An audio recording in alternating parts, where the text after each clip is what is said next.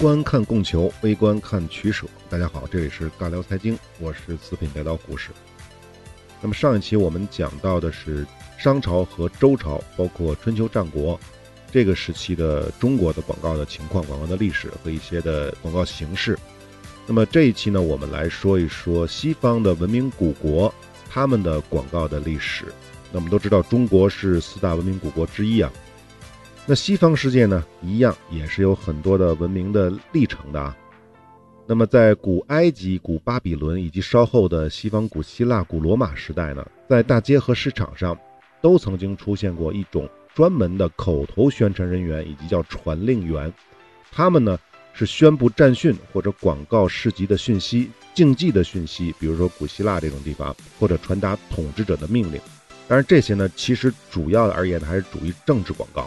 或者说是非经济广告。那么在古埃及，我们查到的是有一些商业广告的，这些呢就是商人，他们会雇佣一些呐喊者，这些呐喊者呢穿越大街小巷，高声呐喊，目的呢就是通告大众有商船往来。这其实呢就相当于是口头广告了。甚至在古希腊，有卖化妆品的商贩还会以四行诗的形式沿街叫卖做广告。这里说个好玩的啊，在古希腊，当时的船主啊会雇人呢，穿上前后都写有商船到岸时间和船上装载什么货物名称的这样的背心儿，让他们呢就在大街上走来走去。这些人呢被后来的学者称为“人体三明治广告”。那么类似的场面在现代其实是非常常见的，有很多商家去雇佣那些漂亮的小姐姐啊，穿着泳装拿着广告牌啊，甚至是把二维码直接画在身体上的某个部位。大家可以直接扫，都见过是吧？当然呢，也有好事者，他雇佣的是那些身强力壮的小伙子，是穿个小内裤就上去做广告啊。前两年我记得看过这样的新闻，大概是第三天还是第四天就被咱们国家的这个政府给管制了啊。前两年呢，我去泰国玩，在普吉的酒吧街，好像叫巴东吧，就看到过酒吧的老板组织那些衣着暴露的巴女们，在酒吧街呢举着牌子游行。等等等等吧，所所谓的游行其实就是做广告，去他们酒吧喝酒啊，大概就是这么个情况，都很常见的啊。那说实话，可能没有几个人能想到用活动的人体来做广告，这最早可以追溯到这么早之前，两三千年以前，古埃及，这个可能是我们很多人都想不到的。其实，在那个时候啊，古埃及的商业并不是很发达，所以呢，在古埃及那些商人。并不是埃及人，或者说并不是古埃及人做广告的这些，而是另一个民族，他们就是腓尼基人。我不记得以前的系列是不是提过腓尼基了，但是应该提过迦太基，不是一回事儿啊。这个腓尼基人呢，他们是生活在现在的黎巴嫩、叙利亚一带，靠地中海这个区域的人。严格的讲呢，腓尼基它不是一个国家，它跟希腊一样是城邦组成的。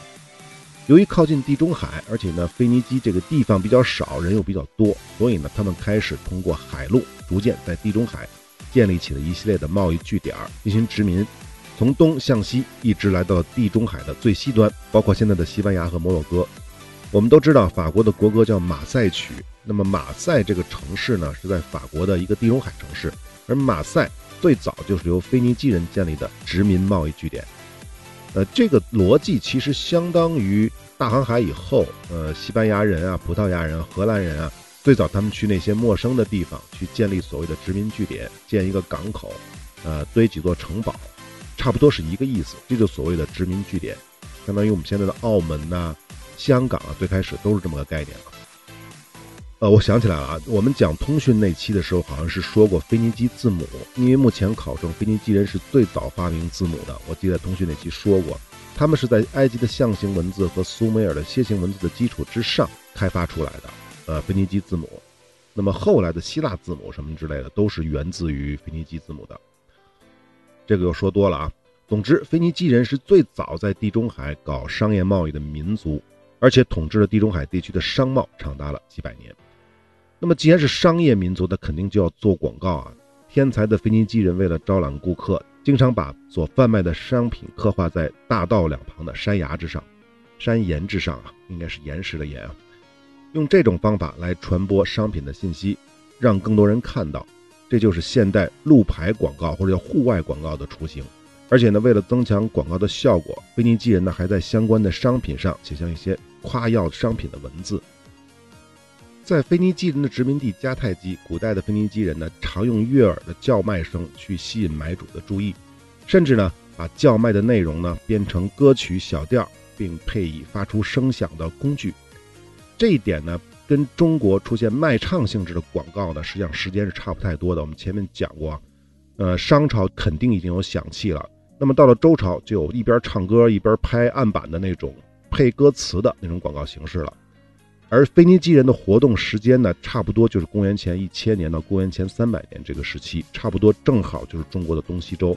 所以呢，这种广告形式卖唱带有音律的卖唱的广告形式呢，东西方出现的时间是差不太多的。那么，腓尼基人的没落是源自于古希腊的崛起。以前我们好像是说过的，古希腊也是城邦的机制，而城邦之间最重要的纽带就是商业贸易，因此，古希腊人也少不了广告行为。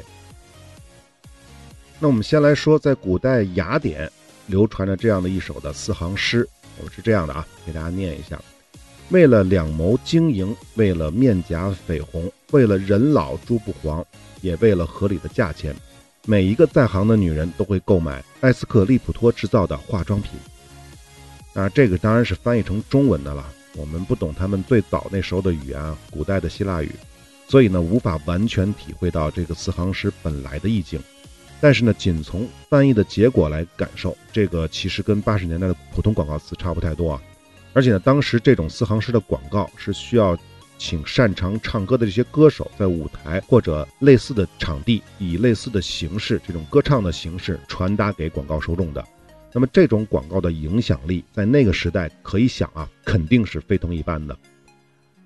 那么继古希腊之后，那么西方世界最强大的就是古罗马帝国了。大约在公元前五百一十年，罗马就形成了奴隶制的共和国。当时首都罗马城的大街上也充斥着各种叫卖的小贩。在闹市区和街道上，不少店铺的门口都挂着招牌，连城里的房屋的墙壁上也都涂满或者刻满了各种粗糙的广告文字和图画。店铺的象征性标志就更加普及了，比如呢，奶制品作坊是以山羊为标记的，面包房的标记呢是一个骡子拉着磨盘。而大家猜一猜啊，如果这个标志是一个孩子被鞭打的图案，大家猜一猜这是什么样的标志？可能大家完全想不到，这是学校的标志，是不是很可怕？我估计那个时候的小朋友上学要遭受体罚，体罚的这个程度那是非常强的，比中国这个老师打手板这个厉害多了啊！拿鞭子抽啊，这么一个档次啊。那刚才说了这么些东西呢，其实要说它都都是实证的啊，这跟中国的记载是不一样的。我们前面讲过，西方的很多东西为什么比中国更靠谱？记载的东西。为什么呢？因为商周时期的店铺到底是什么样子，我们只能从那些书文字当中、文献当中去找。而罗马帝国刚才说的这些，不仅有文字记载，更有实物文物的证实。可能大家都知道我要说什么了，那就是著名的庞贝古城。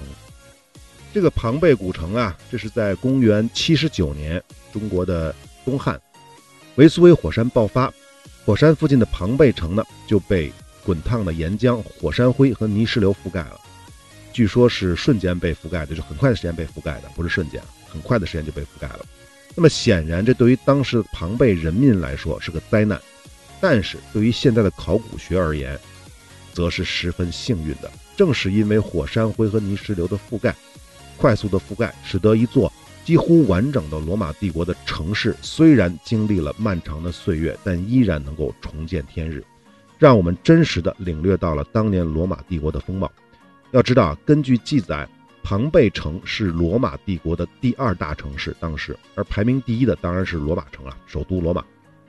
庞贝古城的建立呢，是在公元前三百多年，差不多中国是战国时期啊。毁灭于公元七十九年，刚才说了，就是东汉时期。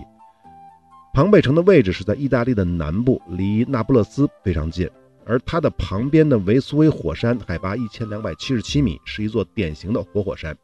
当时的庞贝城建立的时候，它的基础实际上就是维苏威火山在远古时期一次喷发之后喷出来的熔岩啊、岩浆啊什么之类的东西冷却之后，这个基础之上建立的。不过呢，当时的古罗马时期的地理学家叫斯特拉波，他却错误地将维苏威火山判断为一座死火山，所以呢，火山附近的肥沃的土地就被开垦成了农田，出现了很多的庄稼，而附近的平原上也遍布了各种的橘子林啊、葡萄园啊、柠檬树啊等等等等。由于农业非常的发达，在这附近，这个主要是因为火山灰的原因啊，使得庞贝的人口就越来越多。在公元六十二年的二月八号，一次强烈的地震袭击了这个地区，就造成了很多建筑物的毁塌。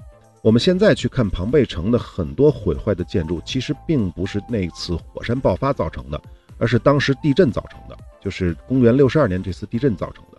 而地震之后呢，庞贝人依然相信斯特拉波的判断，所以呢就重建城市。然而十七年之后，这个城市还没有完全重建完，维苏威火山最终还是爆发了。大概五六米厚的火山灰毫不留情地在很短的时间之内将庞贝城彻底淹没。那么庞贝城是怎么被发现的呢？什么时候被发现的呢？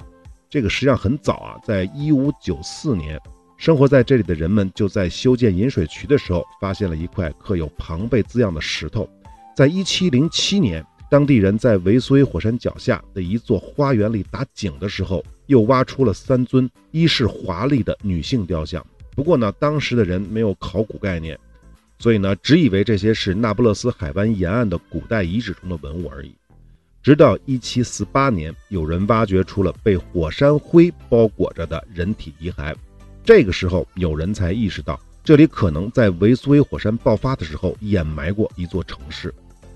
那么，庞贝城的面积大概有一平方公里，并不是很大，居住了大概两万多人。大家可以算一下这个居住密度啊，其实是很大的。这个我们前讲过啊，一平方公里两万人，这是很高的一个人口密度。庞贝城四周是砌有石墙的，有七个城门，城内最宏伟的建筑都集中在西南部一个长方形的广场四周。这里呢，就应该是当时庞贝的政治啊、经济啊、宗教中心。在广场的东北呢，是商场和集贸市场。从发掘出来的情况来看呢，这里当时的店铺非常的多，生意非常的兴隆。而且广告也非常的普遍，在纵横交错的街道建筑物上、柱子上，图画广告、招牌广告、文字广告是随处可见。现在也能看得到啊。例如，在店铺门口挂常青藤的店铺呢，就是酒店；画牛的地方就是牛奶店；挂水壶的地方就是茶馆。不仅如此，在庞贝城还能看到很多张贴广告。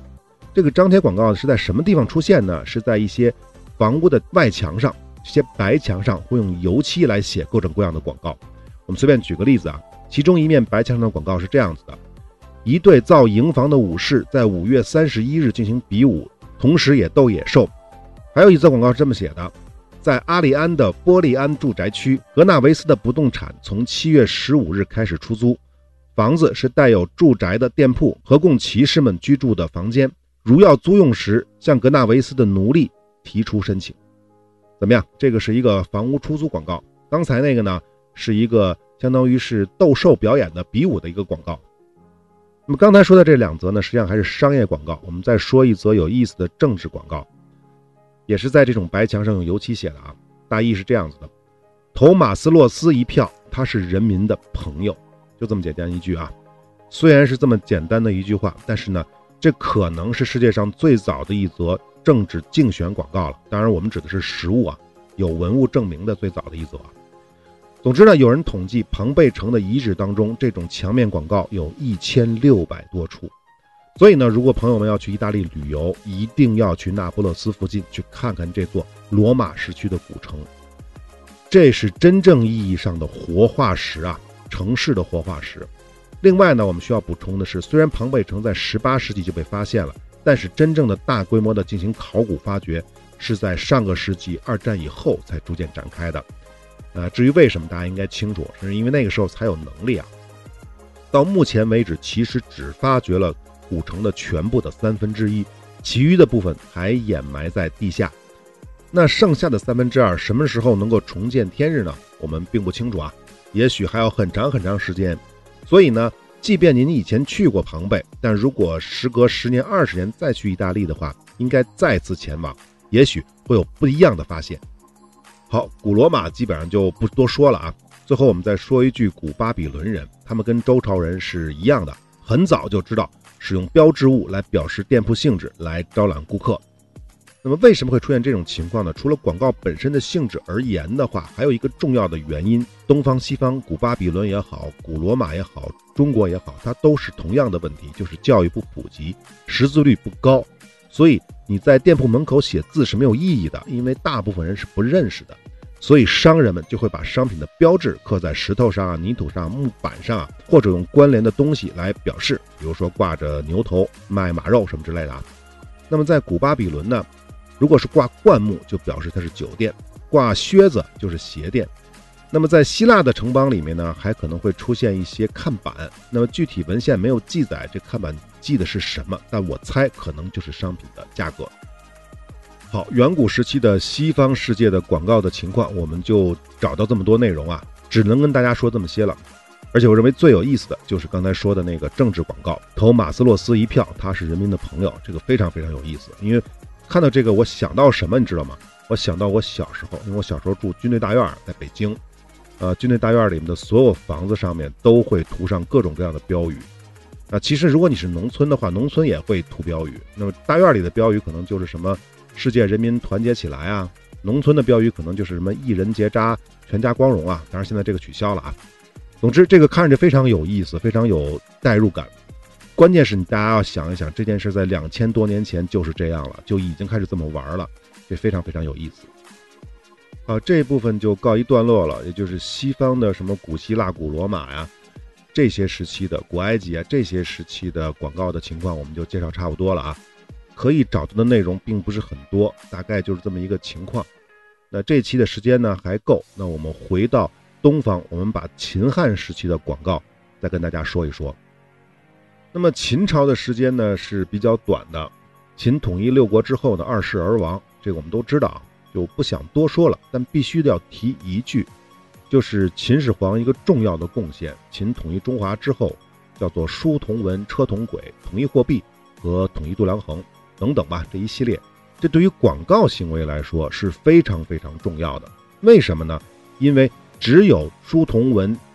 统一货币、统一度量衡，还能在一定程度上避免广告欺诈。我随便举个例子，大家就明白了。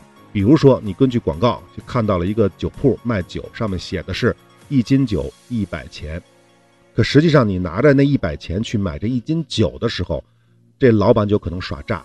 他告诉你什么呢？告诉你这一斤酒呢，不是你想的那一斤，不是你们家乡的那个一斤，而是我们家乡的那个一斤。这个一斤实际上。比你想的那个一斤要轻，他就可以多赚钱了，对不对？要不然说没问题，你的金和我的金是一样的，没问题。但是你的钱和我的钱是不一样的。我想要的这个钱是我们这儿的钱，我们这儿的钱一百钱，其实比你们那儿一百钱更重。那就意味着说你要付出的钱是更多的。同样的是一斤酒，你要付出更重分量的铜钱。所以大家明白了吧？如果没有统一的度量衡，如果没有统一的货币。那么在商家做广告的时候，那商家就可以对你进行轻松的欺诈，而且你完全没有反驳的余地。另外一个就是书同文也很重要，统一的文字是非常方便做广告的，对吧？以前的文字是不一样的，你们这儿的文字和我们这儿的文字是不一样的。我这边做的广告就意味着说，文字的广告你是看不懂的。秦始皇统一了文字，那就意味着说，全中国的人虽然语言不通，但是能够通过文字能够看懂。每个不同地方的广告，这对于广告的传播是非常非常有意义的。好，这就是秦朝，我们就不多说了啊。那我们下面来说说汉朝。那么在说广告之前，得先说一下汉朝的商业环境，这个很重要啊。从汉朝开始啊，刘邦一上台就针对商人啊进行了一系列的压制措施。当然，他的初衷呢，还不是说看不起商人。而是呢，希望商人不能干预政治，不能威胁到自己刘家的统治地位，因此他做了严格的限制。什么呢？就是比如商人不能穿丝绸，不能佩剑，不准骑马乘车，商人的子弟不能做官，不能购买土地，等等等等。大家可以听出来，这个规定是非常非常的严格的。但是我们要明确的是，刘邦这些规定说了这么多，没有一条是说你不可以经商，没有吧？这是没有的，而且刘邦死了之后啊，刚才说的这些禁令有一部分就取消了，叫父持商贾之禁。但是呢，依然是说商人的子弟不能做官，不能为吏，也不能占有土地，这几条一直是保留着的。但是呢，你就可以穿丝绸啦，你就可以佩剑啦，你就可以骑马乘车啦，这是起码可以的，对不对？那么实际上，刘邦的这波操作，他也不是独创的，他实际上是学的秦始皇。秦朝的时候，商人的地位是非常非常糟糕的。前面我没有说啊，在秦朝的时期，商人的地位跟罪犯差不太多。为什么？就是因为战国时代，我们前面讲过，战国时代出现了大量的富可敌国的商贾。换句话说，就是出现了可以威胁政权的经济势力。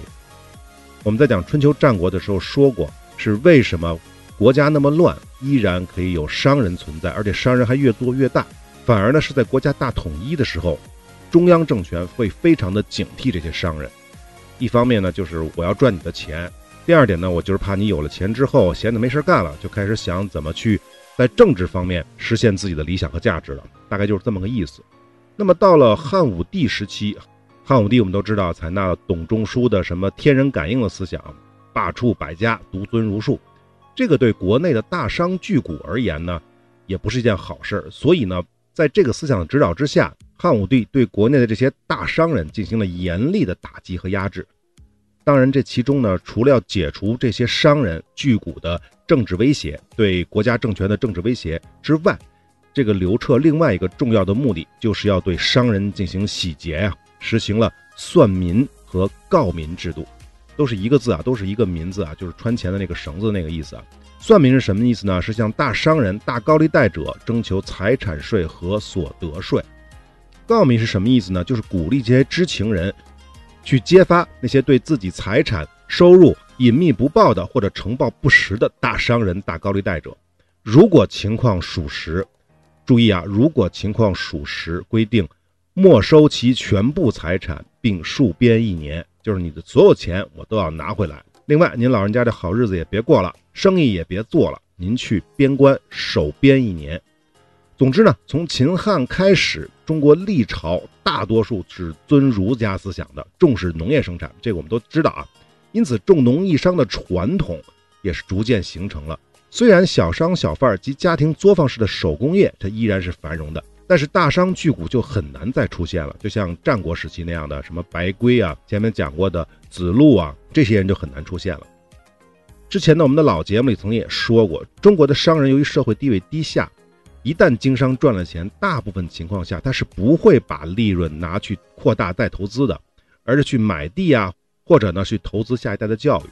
要么呢摇身一变变个地主，要么呢下一辈能做官儿，不管哪种结局，都比继续做商人遭人歧视要强的太多了。当然了，深层次的原因，我们在以前的节目也说过，社会地位呢是一方面，更重要的一方面，商人尤其是巨商就很容易遭到政府的清算，比如汉武帝。其实西方也是一样，我们讲宗教那期说叫犹太人的时候，犹太宗教的时候也说过啊。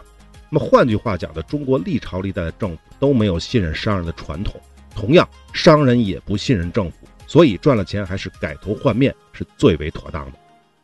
但不管如何啊，即便是富商巨贾难做，但生产力还是不断的发展的，百姓的民生呢还是需要各种各样的商品进行交换的，所以广告这个行业依然在汉代是存在的。我们先说一下品牌意识。二十世纪七十年代啊，湖南长沙的马王堆、扬州甘泉山等地的秦汉墓当中，相继出土了大量的精美绝伦的汉代漆器、兵器、乐器以及杂用器，有不少的漆器上面都烙有戳记、漆书文字或者是铭文。长沙的马王堆、湖北的凤凰山等汉墓出土的漆器上，凡是汉文帝、汉景帝时期的漆器，一般都会有成氏草、成氏宝，或者是氏福草。等这样的戳记，什么叫成氏草？这个草就是花花草草的草啊。这个草在古文当中通制造的造，成氏是什么呢？是成都市的意思。所以说，这些漆器可以证明它是成都市制造的。当时是蜀郡的首府成都市，是出自于那儿的作坊。再比如呢，安徽阜阳汝阴侯出土的漆器当中呢，也有类似的戳记，但它一般标记为女阴。大家别理解错啊，那两个字确实是你想的那两个字啊，女阴。但是这个女呢，实际上是通汝，汝南的汝，所以啊，这个戳记的含义是汝阴的意思，是指汝阴侯府他们的工作坊出产的产品，是这个意思。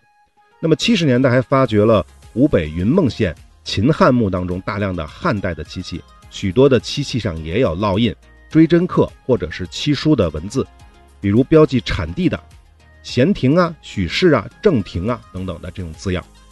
其中标记成亭的是最多的，成、许、正分别代表了城阳、许县、新郑。这些指标市或者亭的这种产品，应该都是地方政府管辖的官营的手工作坊的机器产品。那么其他还有很多很多的内容，甚至有些铭文呢会细到器具制造的时间、地点、容量、制胚工人以及漆工的名字和监造官，我就不一一介绍了。但总的来说呢，这些操作跟先秦时期的基本逻辑是差不多的。主要的目的呢，还是为了控制质量，方便追责。毕竟都是些官府制造的东西，并不是真正意义上的品牌意识。好，这方面我们就不多扯了啊。我们下面来说一个广告代言的故事。那我们在讲周朝的时候说过一个名人代言的广告案例啊，那就是伯乐给卖马的人当托儿的故事。那么到了汉代，这种情况肯定也有不少。但是呢，被记载在文献上呢并不多，我们就找到了一个美女做代言的故事。不过呢，一说这个名字，大家就肯定都知道了，这就是卓文君和司马相如。我们简单的说一下啊，可能有的朋友不太清楚啊，这是根据《史记》当中的《司马相如列传》当中记载，这卓文君呢，随着司马相如私奔，跑到成都。这个大家都知道啊，卓文君他爸不想把卓文君嫁给司马相如。所以卓文君就跟着司马相如私奔了。跑到成都之后呢，为了生计，他们就到四川的邛崃开了一家小酒馆。由于卓文君是个大美女啊，所以呢，司马相如呢就想了一个办法，干嘛呢？就是让卓文君主外在当炉卖酒。什么叫当炉呢？这个炉就是放酒坛的土堆儿，实际上就是在酒坛的边上卖酒，那就是当街卖酒的意思。目的就是为了吸引顾客。而司马相如自己呢，穿上了一种特殊的围裙，干些其他的杂事儿。呃，当然有人说呢，他穿的那个所谓的围裙呢，就是相当于现在的裤头。总之呢，是当时贱民穿的衣服。这个呢，也是为什么卓文君的父亲卓王孙后来更加讨厌这个姑爷的原因之一了。因为对于贵族来说，自己的女儿当街卖酒是极其羞耻的事情。呃，这个故事呢，在梁代的吴军的《西京杂记》当中也有记录，我们就不赘述了，大意相似。总之，各种记载表明，由于卓文君太漂亮了，所以他们这个酒店啊，吸引了大量的顾客。后来啊，这种利用美人做广告、打那个时代擦边球，这种情况呢，被历代的酒店效仿。比如东汉的诗人辛延年在《雨林郎》这首诗当中呢，就写道：“昔有霍家奴。”姓冯名子都，就是以前有个霍家的奴才叫冯子都，倚仗将军事调笑酒家胡，倚仗着霍家的将军这个势力，调戏一位卖酒的少数民族女子。胡姬年十五，春日独当炉，这实际上就跟卓文君一样了。胡姬就是那个少数民族女子胡姬，今年十五岁，这正漂亮的时候呢。春日独当炉，这个不用解释了。长居连理带。广袖合欢如，注意这里面是描述她的装束，而这个广袖合欢如，所谓什么叫合欢如呢？呃，大家可以理解吗？我不知道啊，就是象征着一些男女合欢的这种图案的短袄，是这么个概念。因此呢，它实际上是有性暗示的啊。那么再接着念啊，头上蓝田玉，耳后大秦珠，这就表示他头上的这些首饰都是非常名贵的。大秦珠，大家知道大秦珠是大秦是哪儿吗？我们之前是讲过的啊，汉代的时候说大秦指的是古罗马，那是古罗马那边出的大珠子，这肯定是非常值钱的。那么到底有多值钱呢？后面这句啊，两环合窈窕，一室两所无，一环五百万，两环千万余。大家知道吧？两环千万余，价值千万啊。那么根据诗中的描写，我们就知道这个酒家也是雇佣盛装的美女来招揽顾客。做美女代言，只不过呢，这个擦边球呢，可能在那个时代呢，尺度更大，因为长居连理带，广袖合欢如，穿着性暗示的衣服，所以这个尺度非常的大。好，这个说完了，这还没完啊！美女作为代言，这个是非常多的。《世说新语》当中也有美女做酒店女招待的这种记载。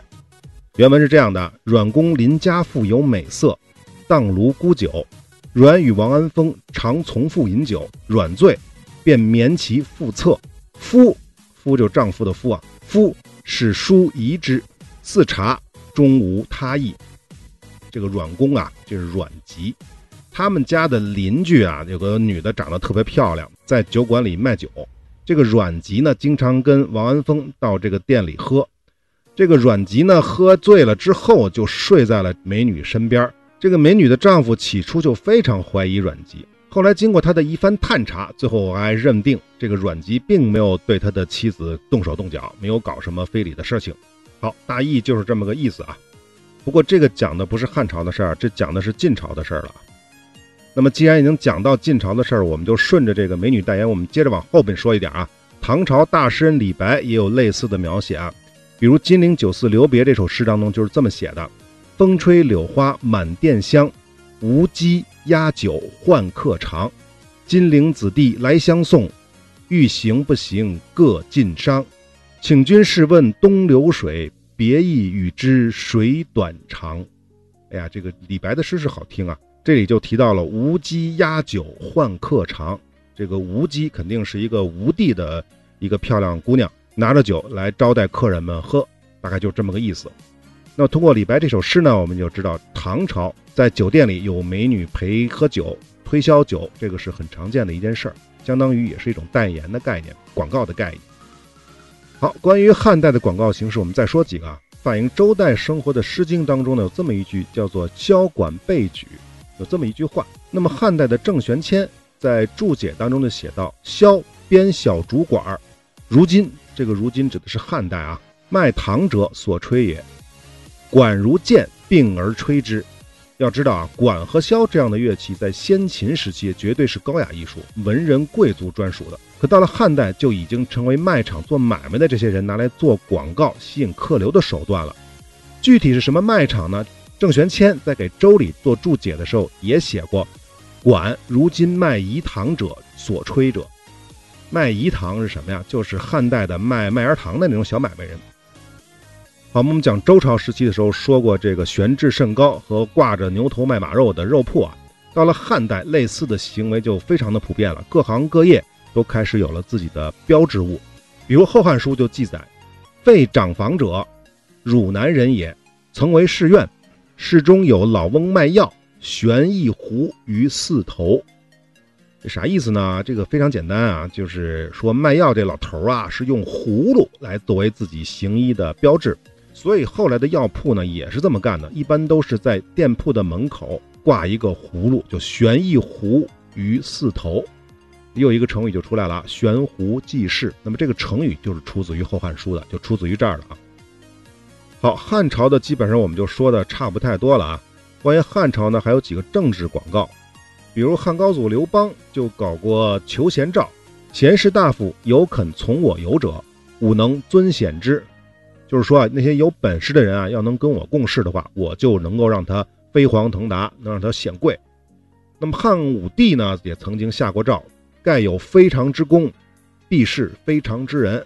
这个就不用解释了。可能有朋友就问了，政治广告不是很早就有了吗？为什么在这儿还要单独再提？原因很简单，我因为我查资料查到这儿的时候，忽然想起前面给广告下的定义了。广告主通过广告代理，或者不通过啊，在广告媒介上发布信息，目的是让更多的媒介受众相信广告的信息内容，仅此而已。划重点，目的是让更多的媒介受众相信广告信息内容而已。仅通过上面两则汉高祖和汉武帝在不同时期发的政治广告，都是求贤的。无非都是向全天下人广而告之，只要有本事的人都来可以辅佐我大汉的皇帝。但是呢，我看到这儿的时候是特别的感慨，因为如果大家了解这段历史的话，就是汉高祖刘邦和汉武帝刘彻，他们身边的这些大臣们都有什么样的境遇、什么样的遭遇，大家就明白了。不知道有多少人前赴后继的相信了他们的鬼话，相信了他们的广告，又有多少人最终。被两个皇帝分别愚弄了。好，本期的时间就差不多了，我们今天先到这里，我们下期再见。